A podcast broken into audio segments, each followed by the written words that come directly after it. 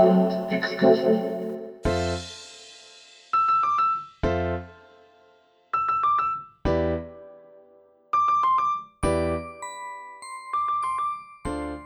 こんばんは。ヒッコリーの久野久志です。ヒッコリーサウンドエクスカーション。この番組では日常の中に旅を感じさせてくれる音楽をお届けしています。さあ、今日は4月29日、昭和の日ということで、今日からいよいよ本格的にゴールデンウィークに突入ということになるのでしょうかね。ここからの30分はですね、そんなゴールデンウィークにふさわしい夢のあるお話と音楽を皆様にお届けしていきたいと思います。今夜のトラベラーはアメリカ・ロサンゼルス在住のシンガーソングライター、タカコステックさん。タカコさんが渡米をしてからパートナーである元ザ・ミレニウムのメンバー、ジョイステックさんに出会うまでのライフストーリーやロサンゼルスでの暮らし、そして、高子さんにとっての旅のサウンドトラックなどをたっぷりとお話ししていただきました。さらに番組後半には、おっきの皆さんのために、なんとですね、そんなミレニウムのジョーイさんから届いたメッセージもご紹介いたします。あの、これ、エイプリルフールとかね、夢落ちとかじゃないですからね。あの、あまりにもこのドリーミーすぎる展開にですね、まあ僕はもちろんですけれども、今この番組を聞きのミレニウムファンの皆さんもちょっと困惑しているかもしれませんが、まあ今夜は一緒にですね、ドキドキしながらこの休日のひとときを楽しむことといたしましょう。ヒッコリーサウンドエクスカーション。それでは今夜も音の小旅行に出発です。ヒッコリーサウンドエクスカージョンをお聞きの皆様こんばんは。ロサンゼルス在住のシンガーソングライターのタカコステックです。さあ、それではですね、ロサンゼルスの高子さんに早速お話をお伺いしていきましょう。まずは最初の質問です。ジョイと出会われるまでの高子さんのライフストーリーを教えてください。えっと、簡潔に言うと、高校卒業後に割とすぐに渡米して、アメリカでミュージカルツアーをしていました。あの、私は東京都の町田市にある和光学園という学校に通っていたのですが、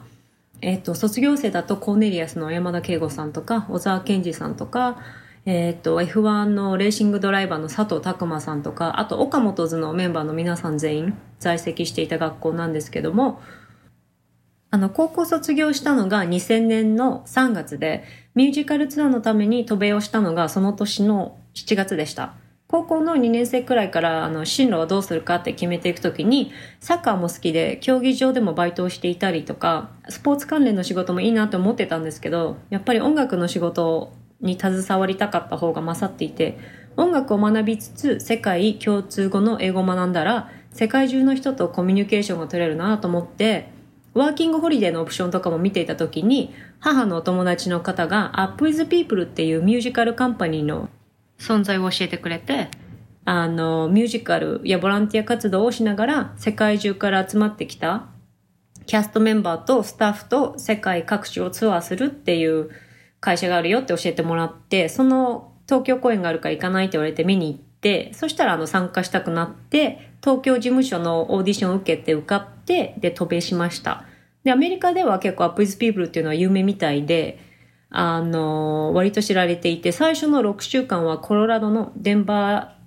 えっ、と、市近辺でミュージカルの振り付けを学んだり、舞台の立ち上げから撤収も全部自分たちなので、そういったステージングを学んだり、リハーサルを重ねて、8月の終わりからアメリカツアーを始めました。で、えっ、と、そのミュージカルはトータル1年の予定で、えっと、半年アメリカツアー、残りはヨーロッパツアーで、ヨーロッパ各地を回る予定で、あの、ベルギーでは、ベルギーの皇室の方々にミュージカルを披露する予定で、で、主要キャストはもともとダブルキャストだったので、私はヨーロッパツアーでの主要キャストで、皇室の方々に披露するなんて、なんて名誉なことだって、これをかなり楽しみにしていたんですけども、12月のアメリカツアーの最後の日がボストンで、突然ミュージカル会社の人がキャストメンバーを集めて、来年のあの1月から始まるヨーロッパツアーはキャンセルになりました。なのでミュージカルは解散しますみたいなことを突然言われて、みんなパニックになって結構途方に暮れていたんですね。突然ツアーがなくなっていろいろ楽しみにしていたものが、アメリカに来て、あの、5ヶ月でキャンセルになってびっくりしちゃったんですけど、で、一番最後のショーは、あの、サンディエゴで、アメフトのハーフタイムショーがあって、で、それは有志でいいから、借りたい人は帰って、ショーに出たい人はサンディエゴに12月の30とかそのあたりに集合って言われて、とりあえずあのミュージカルに出る用の特別なビザがまだ半年以上残っていたのと、あとサンディエゴのハーフタイムショーがホリデーボールっていうカレッジフットボールの最高峰を決めるゲームのハーフタイムショーで、これに出られるのはアメリカでは結構大ごとなことらしく、じゃあ出るって言って出ました。それでそのショーが終わって、サンディエゴにちょっと滞在して、で、一緒に行動していたお友達のおばさんが、ロサンゼルスにいるって言うから、ああ、行かないって言われて行って、あの、グレーハウンドっていう長距離バスに乗って、ロサンゼルスに来ました。それで、その時のお友達のおばさんがロサンゼルスに住んでいて、ジョイのお友達だったみたいで、知り合いだったみたいで、それで、そのおばさんが、あの、私たちに、コーネリアスと仕事をしてて、音楽をやってるアメリカ人の友達がいるんだって話してきて、で、私は、え、コーネリアス？コーネリアスは先輩だって言ったんですよ。そしたらおばさんがすぐにジョーに電話してくれて、それで知り合いになって、で、当時ジョーイは Poptones っていう、あの、アランマギーのイギリスのレーベルのアーティストをプロデュースしてて、それであの、イギリスにあさって行かなくちゃいけないっていう時だったんですけれども、無理を言って会ってもらって、それでジョイも私がコーネリアスと同じ学校を出たっていうことに縁を感じていてくれたらしく、次の日にジョイの大親友のイーグルスのベースプレイヤーのランディと明日ね、ランチ行くから君たち来るって言われて、それで、あの、もちろんイーグルスは小学校の5年生の時に姉のカセットテープに入ってたホテルカリフォルニアを聞いて以来、兄弟みんなで大好きだったので、なのであの、ランディに会えるってなってすごく興奮しました。それで、その後ジョイはイギリスに行って、私は友達とオランダ旅行してる時に、あの、友達がジョイにメールをしたら、イギリスでレコーディングしてるから、レコーディングとか見たいんだったらおいでよって言って招待してくれて、それで人生初の本物のレコーディングを見に行かせてもらいました。それで、そのレコーディングをしてる際に、アーティストが何回も同じ歌を歌い直したりとか、同じフレーズが何回も連続で流れたりとかしている環境を目の当たりにして、そのアーティストの方の歌がアンダンという歌だったんですけども、その歌をやっぱ何十回も聴いてたら覚えちゃうので、その歌を口ずさんでいたら、ジョイとそのエンジニアのケニー・ジョーンズっていうザ・スミスのモリッシーとか、チャカカンとかのエンジニアをやっていた人で、で、タカコの声はちょっとピュアで違う声をしてていいねみたいなことを言われて、それからすぐにロサンゼルスに帰って、ジョイのスタジオでレコーディングを始めました。それでは、タカコ EP よりこちらのナンバーを聞いてください。アンダン。私の全てが本当に始まった曲だなと思って、で、それをレコーディングするときも、あの、近所のいつも行く酒屋の人たちがインド人の人たちで、で、お父さんがすごく有名な、あの、インドではとても有名な音楽家だということで、で、ある日、ジョイが、あの、その酒屋に行って、アンダンを取るときに、あの、その人と話してたら、その人が、インドのタブラっていう太鼓、太鼓を叩くっていうので、で、ジョイが、次の、次の日に、あの、じゃあスタジオに来て、あの、叩いてくれるって言って、その人がいいよって言って、すっごいカジュアルに あの、OK してくれて、で、次の日にレコーディングに来てくれたんですけれども、あの、なんか、あの、プレイする前にお祈りとかして、お香を焚いてて、とっても新鮮な雰囲気の中でレコーディングをしました。で、ミレニウムを聞いてもらえばわかると思うんですけれども、ミレニウムは世界中であの初めて16チャンネルトラックの録音を成功させたバンドなので、思想がとってもイノベーティブなんですね。レコーディングの形にとらわれずに、あの、アンダンのキックドラムもギターケースに足を乗せて、それをタップしてるのを使ったりとか、そういう風に楽しんでレコーディングしました。さあ、それでは続いての質問です。ロサンゼルスでの暮らしについて。高子さんが感じる LA の街の魅力ってどんなところですか？えっと、ロサンゼルスには、えっと、20年間住んでいて、で、私は東海岸とかの方に比べてとっても、あの、過ごしやすいと思います。気候もすごくいいですし、山も海も雪もワイナリーも何でもあるし、何でも育つのがカリフォルニア州です。ただし、ロサンゼルス近郊は、あの、渋滞は本当に最悪で、公共の交通機関が発達していないので、車は本当に一人一台ないと不便です。で、えっと、ロサンゼルス市内での好きな景色は、えっと、グリフィスパークっていうパークがあるんですけども、その天文台から見る景色です。あの、ロサンゼルスを見渡せるし、山の上の方なのでとっても空気も綺麗で、ハリウッドの看板もあの、あの、ハリウッドって書いてあるあの大きい看板もすぐ右手に見えます。それで芝生に寝っ転がったり待ったりして、とっても気持ちのいい場所で、で、ミレニウムのビギンのアルバムのカバーの後ろはグリフィスパークの天文台の正面広場にあるあの哲学者の顔が彫られた塔があるんですけどその前で撮られたやつででガリレオとかコペルニクスとかあの彫ってある塔なんですけどこれは多分誰も知らないと思うんですけども上位はポーランド系なのでポーランドの哲学者のコペルニクスの前に立ってるんですね。で、あとはマリブの海が大好きです。マリブのロサンゼルス寄りにあの PCH っていうパシフィックコーストハイウェイっていう海沿いにある街道があるんですけども、それ沿いにあのムーンシャドウズっていうレストランがあるんですけども、そこはあのオーナーの方とは20年くらいの中でイタリア人の方なんですけども、とてもあの仲良くしていただいて、あの、毎日セレブが出る、出入りするようなレストランなんですけども、まあ、ロサンゼルスではあんまり物珍しいことではないので、皆さん変装など一切しないし、普通に来て、普通にご飯食べて、誰も邪魔しないで、みんな帰ってくっていう感じなんですけど、とにかくここのレストランのオーシャンフロントの景色は本当に最高で、あの、運が良ければイルカが遊んでるのが見れたりとかします。あとは、カタリナ島っていうロサンゼルスからフェリーで45分くらいのところにある小さな島なんですけど、あの、結構頻繁によく行くんですけど、で、上位の友達で、あの、この間亡くなってしまった、あの、スペンサー・デイビスグループのスペンサー・デイビスもここに別荘を持って住んでたりして、で、えっと、イーグルスのランディ・マイズナーとスペンサーと上位で、一夜限りでカタリナ島でライブをやった時があったんですけれども、それがもうものすごく盛りがあって、すっごい楽しかったです。そうですね。あの、カタリナ島はすごくいいおすすめスポットです。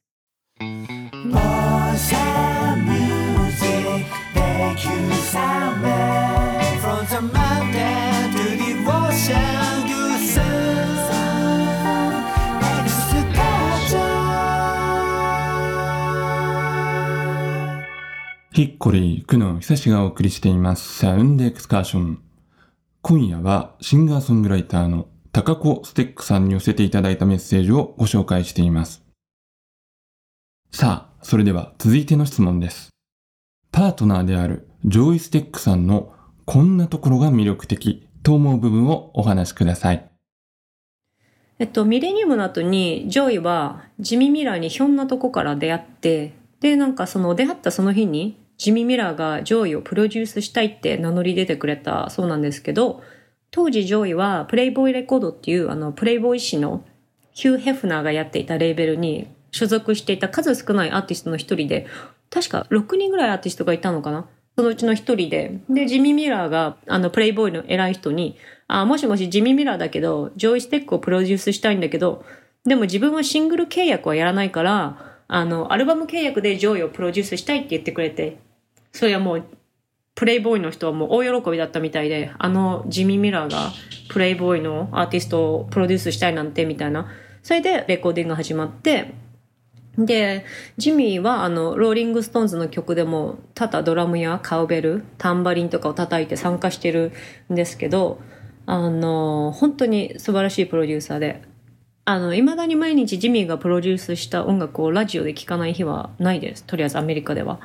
で、ジミーなとお友達になってから、ストーンズの人ともお友達になって、キース・リチャーズが家に泊まってソファーで寝てたとか、サックスのボビー・キースともすごい仲良くなったとか、とにかく交友関係が広くて、ジョイは、すごくフレンドリーなので、すぐにお友達になって、いろんな人と、あの、数年前も電話会社のカスタマーサービスの人と話してたら、その人がたまたま、あの、トトのボビー・キンボールの娘だったとか、あと、上位のソロアルバムの Do You Know っていう曲があるんですけど、私はイントロからすごい大好きで、目をつぶれば、もうこの曲からいろいろなアメリカの景色が広がってくるような感じがして、それでこの曲を一緒に書いたワーナー・シュウェッキーっていう人も、あの、一緒にジョイと一時期ロサンゼルスの郊外に住んでいた時にあったんですけども、たまたまマーケットで会って、で、何十年お互い会ってなくてもやっぱりわかるようで、すごいびっくりしました。でもジョイの周りにはこういうことが日常的に起こるので、本当にすごいなと思って、私がジョイに会った時も割とすぐにコーネリアスがポイントっていうツアー、あの、アルバムを出されて、ポイントツアーっていうのをやられてアメリカに来て、で、その時にコーネリアスと一緒に行動とかお食事とか、まあライブに行ったりとか、ご一緒させていただいたりとかして、あの、同伴させていただいたんですけども、あの、本当にすぐこの間まではミュージカルやってたのになぜ小山田圭吾さんが私のトレに座ってるんだっていう、しかも先輩、学校の先輩なので、すごい不思議だなって思って。で、あの、コロナ禍で自粛中にもすごいことがあって、ニュースに岡本図の記事が出ていて、なんかヤフーニュースかなんかに。それでその下に、あの、浜岡本くんの SNS のリンクが出てきたので、あの、もちろん同じ学校を卒業したっていうのは知ってたので、クリックしてたら、浜くんの SNS のページに飛んで、で、それをバーって見てたら、どうやらミレニウムのビギンの T シャツを着ている写真があって、しかも1枚じゃなくて、でも2枚でもなくて、3、4枚あるんですよ。ミレニウムビギンのアルバムカバーを着た T シャツ。で、あの、浜くんが幼稚園に入園した時、私は同じ校舎の小学校にいたので、で、それをすぐジョーに見せて、こう、日本のね、バンドの岡本図の浜くんっていうのが、ミレニウムの T シャツ着てるっていうのを見せたらすっごい喜んでくれて、で、どうやらメンバーの、あの、岡本図のメンバーの皆さんもラジオでね、ミレニウムとか、カート・ベッチャーとか、リー・マロリンの話をしていてくれていたようなんですよ。で、その事務所を調べたら、ソニーなので、で、連絡をして、で、マネージャーさんづてでお返事があって、で、その後にわざわざハマくんの SNS のページで、ミレニウムの上位と奥さんから連絡がありました。みたいな感じでアナウンスをしてまたしてくれて、ありがとうございました、みたいな感じで。もう、それもすごくびっくりして。で、その日のインスタグラムのストーリーの T シャツもミレニウムのを着てくれてたんですよ、浜くんは。うわ、粋なことするなと思って、もう、それ以来本当岡本ももう大ファンです。で、ミレニウムって面白いバンドで、メジャーじゃないんだけど知る人ぞ知る音楽みたいな立ち位置なんですね。で、みんな知っててみんな大好きって言ってくれてて、あの、私も上位のおかげで、いろいろな、本当にたくさん素晴らしい人々に出会えて感謝していて、ミレニウムのつながりってすごいなって考えさせられました。それでは1976年にジミー・ミラーにプロデュースされたジョイ・ステックアルバムの中から聴いてください。Do you know? さあ、それではですね、番組がいつもお尋ねしているこの質問についても聞いてみましょう。高子さんにとっての旅のサウンドトラックを一曲教えてください。えっと、ジミー・クリフの日本語タイトルだと You Can Get It っていう歌なんですけれども、それはあの、なんか気分がモヤモヤしている時も、イントロを聴いたらもうすでにモヤモヤが晴れるような心を突き抜ける音楽で、Harder They Come っていうアルバムのと、あと、ハーダーゼイカムっていう映画のメインソングのうちの一つなんですけれども、この映画は本当に上位も私も大好きな映画の一つで、サウンドトラックも全部持ってて、サウンドトラックの歌も全部好きなんですけど、この歌が特に一番好きで、もう聞いた瞬間もすごいハッピーな感じだし、もうとにかく聞いた瞬間耳を奪われる曲だと思います。シンガーソングライターのタカコステックさんが選んでくれた旅のサウンドトラック。ジミー・クリフで You can get it if you really want でした。さあ、それではですね、最後にこの方からのボイスメッセージで今夜の特集を締めさせていただきたいと思います。元ザ・ミレニウムのメンバー、ジョイ・ステックさんです。Hello, Hickory Sound Excursion. This is Joey Steck in Los Angeles, California. And we are um, まあとにかく作品を世に放ってから50年以上経った今でも uh, コーネリアスやたくさんのファンを通してザ・ミレニウムを高く評価してくれる人が日本にもたくさんいるってことなんだコーネリアスマサオガワ吉永と CBS の白木ミレニウ.ムを好きでいてくれた耳の肥えた素晴らしい人たちのおかげだと思う。本当にどうもありがとう。また日本のみんなに会えることをとても楽しみにしているよ。Bye.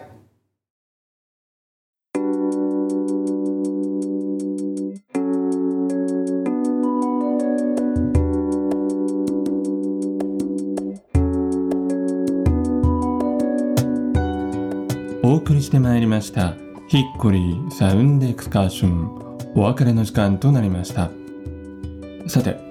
最後にお届けしましたミレニウムの上位からのメッセージなんですけれども、えーコーネリアス小山田圭吾さんの他にもですね何人かの日本人のお名前が挙げられていましたよね。高子さんにお伺いしたところマサ小川さんとはですね過去に TYO ミュージックにお勤めになられていてミレニウム関連の作品をたくさんリリースされた小川正美さん。そして吉長門さんは、えー皆さんもご存知ですね、えーパイドパイパーハウスの長門義郎さん。そして白木さんはですね CBS ソニーで2012年にミレニウムのボックスセットがリリースされた際に一緒にお仕事をされた方だそうです。さあそしてですね今日は高子さんには本当に貴重なお話を寄せていただきまして、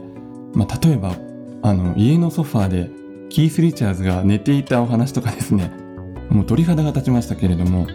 実は、えーそんな高子さんにお話しいただいていることがまだあるんです、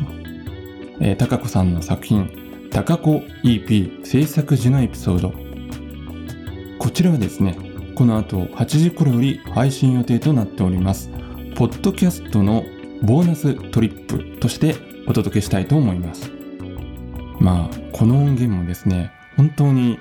とんでもないロックレジェンドたちの名前が続出していて、まあ、きっと皆さんもね聞くと「え今なんつった?」ってね聞き返したくなるような内容だと思いますので、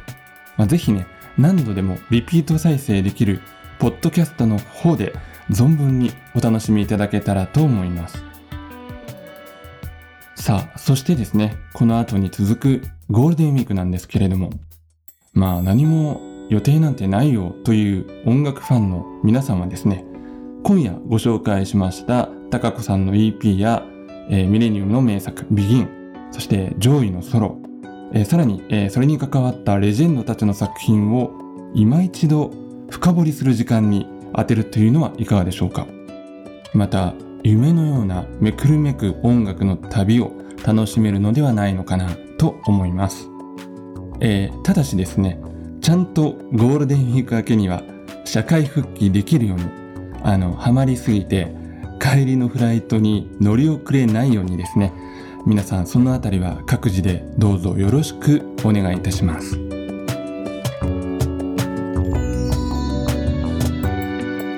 それでは来週も同じ時間に旅をしましょう。ヒッコリーサウンドエクスカーション。ナビゲーターは久野久志でした。バイバイ。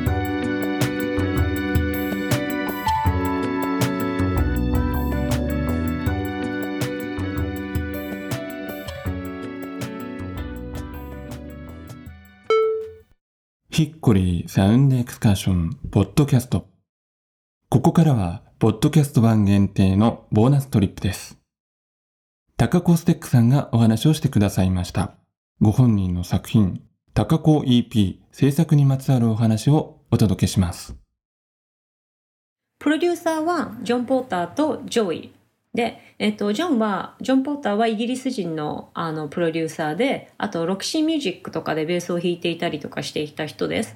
あとはあのあのブルースのプロデュースをしたりあの BB キングとかバディ・ガイとかをプロデュースしたりあとはライアン・アダムスとかザ・スミスとか、えっと、私をプロデュースしてくれてる時にロスロンリーボーイズっていうアメリカのあのバンドをプロデュースしてグラミー賞を取りました。で、ジョイ、ジョイのお家とジョンのお家がものすごく近かったので、レコーディングやミキシングはジョンのスタジオでもされて、で、ジョンの奥さんはジミ・ヘンドリックスを発掘した元ヴォーグモデルのリンダ・キースっていう方で、ローリング・ストーンズのあのキース・リチャーズとかもと付き合っていった時期があって、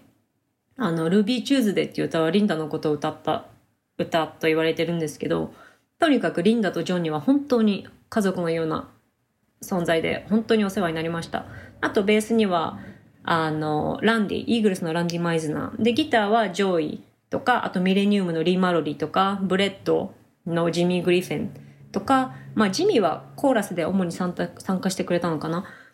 それであとドラムはあのジョイの甥みたいな存在の今はグッドシャーロットのメンバーでドラドラムを叩いてるディーン・バタワースっていう人なんですけどディーンはその前はあのモリッシーとかベン・ハーパーとかシュガー・レイのドラムをやっていてまだ叩いてるみたいですその人たちとそれでディーンのステップファザーはジョイの友達のザ・プアっていうバンドにあのランディランディ・マイズナーと一緒に在籍していたりあとリッキー・ネルソンストーン・キャニオンバンドとかアイク・ターナーのドラムをやっていたパトリック・シャナハンなんですけども。で、えっと、このアルバムはレコーディングはとかトラッキングはだいたいロサンゼルスとロンドンで行われてあとジョイのホームスタジオと,、えっとジョン・ポーターのホームスタジオあとロサンゼルスでは結構有名なサウンドシティスタジオっていうところでやりました。サウンドシティはフーファイターズのあのデイブ・グロールがすごくなんか大好きなスタジオであのドキュメンタリーを作っていたあのスタジオです。それであのそこはニルバーナとかジョニー・キャッシュエルトン・ジョン、ウィーザー、あとビーズとかあの日本の矢沢永吉さんとかも、まあ、あのレコーディングされているスタジオです。であのスタジオのオーナーのトム・スキータっていう人があのもともと上位のマネージャーさんでそれであのオーナーの方にも本当によくしてしていただいて、ビザ、アーティストビザを取るときにスポンサーになっていただいたりとか、推薦状を書いていただいたりとかして、本当にサウンドシティのオーナーのトムにもお世話になりました。それでとにかく私はもう元々アーティストではなくて、あの突然エンジニアとあのプロデューサーの人に見初められたような形で音楽作りを始めて、英語もまだ全然話せなかったし、全くわかんない本当に本当にただのラッキーな人だったので今まで曲も書いたこともないですし曲の書き方わかんないですしレコーディングとかもわからないしアルバム作るのに23年かかったんですけどみんな長い目で見てやらせてくれてでそんなあの新人の私にもマネージャーをやりたいと名乗り出てくる人がいてエディ・ティックナーっていう人なんですけどもものすごく有名な方であのザ・バーズとかエミルー・ハリスあの、ザ・フライング・ブリトー・ブラザーズ、エタ・ジェームスとかカーレン・カーターをマネジメントされていた人だったんですね。それであの、私のマネージャーをやりたいって言ってくれた時に、エディはもうあの、70の後半ぐらいだったと思うんですけど、私にフランスでレコード会社の契約を今交渉してるから楽しみにしててって言われた矢先に亡くなってしまったんですね。でもあの、エディ・ティックナーが一番最後にマネージメントしてくれたアーティストだったっていうことはとても誇らしく思っていて、あの、後々エディにあのマネージされたジュン・カーターの娘さんでカーターファミリーのカーレン・カーターとお友達になるんですけども、あの、ジュン・カーターを見て私もオートハープを弾きたいなと思ってオートハープを始めて、それでエディが亡くなった後なんですけども、カーレンとお友達になれて、あの、よくエディのお話をしました。